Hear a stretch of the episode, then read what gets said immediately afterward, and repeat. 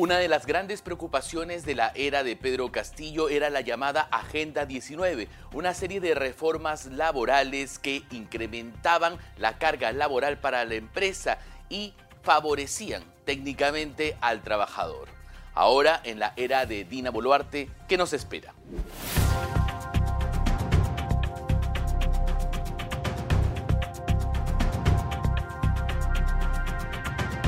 Los saluda David Reyes, director periodístico del diario Gestión y desde esta semana los acompañaré todas las semanas en perspectiva. Cuando Pedro Castillo asumió la presidencia surgieron tres grandes temores. La pérdida de la independencia del BCR, las expropiaciones de las empresas y las renegociaciones de los contratos.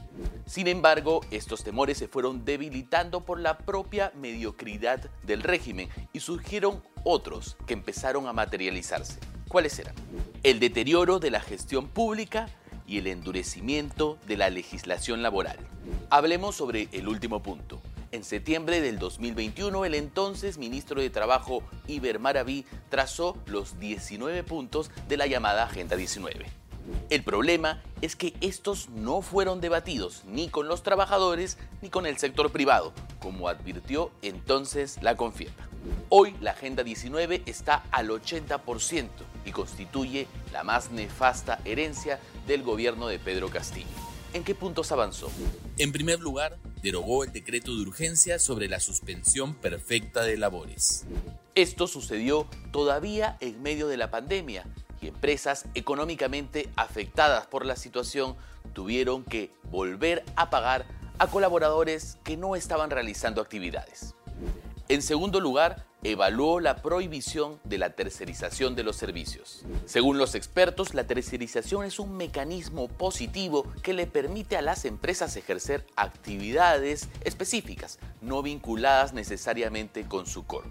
Restringirla, al final del día, limitaría su capacidad productiva y aumentaría el desempleo. En tercer lugar, propuso la adscripción de la Autoridad Nacional del Servicio Civil, Servir, al Ministerio de Trabajo. La intención era clara, controlar Servir para continuar copando el Estado con gente incapaz cuyo único mérito era ser allegado o allegada al gobierno. Finalmente, planteó una nueva ley de relaciones colectivas de trabajo. El problema es que es excesivamente proteccionista con el trabajador, lo que le da un mayor poder de negociación frente a la empresa. Por ejemplo, ahora el trabajador puede irse a un arbitraje mientras la empresa no y tiene carta blanca para irse de huelga. Pero hay otros puntos que se encuentran todavía en discusión y que generan grandes temores. El primero es el impulso a la aprobación de la Ley General del Trabajo. El proyecto genera un cambio sustancial en la relación entre el trabajador y la empresa, pero nunca se discutió en el Consejo Nacional del Trabajo y Promoción del Empleo. En segundo lugar, la propuesta de aumento de las pensiones. Estamos de acuerdo en que es importante, pero ¿cómo se hará? ¿El empleador tendría que aportar un porcentaje?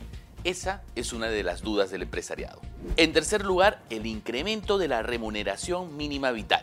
El proyecto ya está en manos del Congreso, sin embargo, la fórmula que aplica nunca se discutió tampoco en el Consejo Nacional de Trabajo. Y ahora, ¿cuál es la postura del gobierno de Dina Boluarte? La semana pasada, Gestión conversó con el nuevo titular de trabajo, Eduardo García. ¿Qué dijo?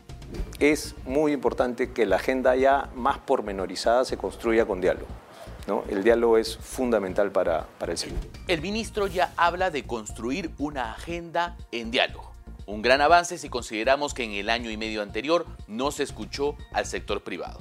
Segundo punto, aumento de las pensiones. Escuchémoslo. Es importante también, por ejemplo, mejorar los ingresos de los pensionistas. Las pensiones en el Perú de la 19990 están muy relegadas no, permiten eh, tener una calidad de vida adecuada. Entonces, eh, más allá de las etiquetas que le podamos poner, hay que ver cuáles son los puntos de, esa agenda que están generando eh, incomodidad y cuáles otros pueden ser muy bien recibidos por ambas partes. ¿no? Yo creo que eso es, eso es lo importante. Con respecto a la integración de servir al Ministerio del Trabajo, el ministro dijo que no está de acuerdo con esa visión, pero que es una propuesta que se mantiene como ejecutivo. Pese a su postura, el ministro destacó que Servir no ha cumplido con tutelar por los derechos de los trabajadores del sector público. Entonces, ¿está viva la Agenda 19?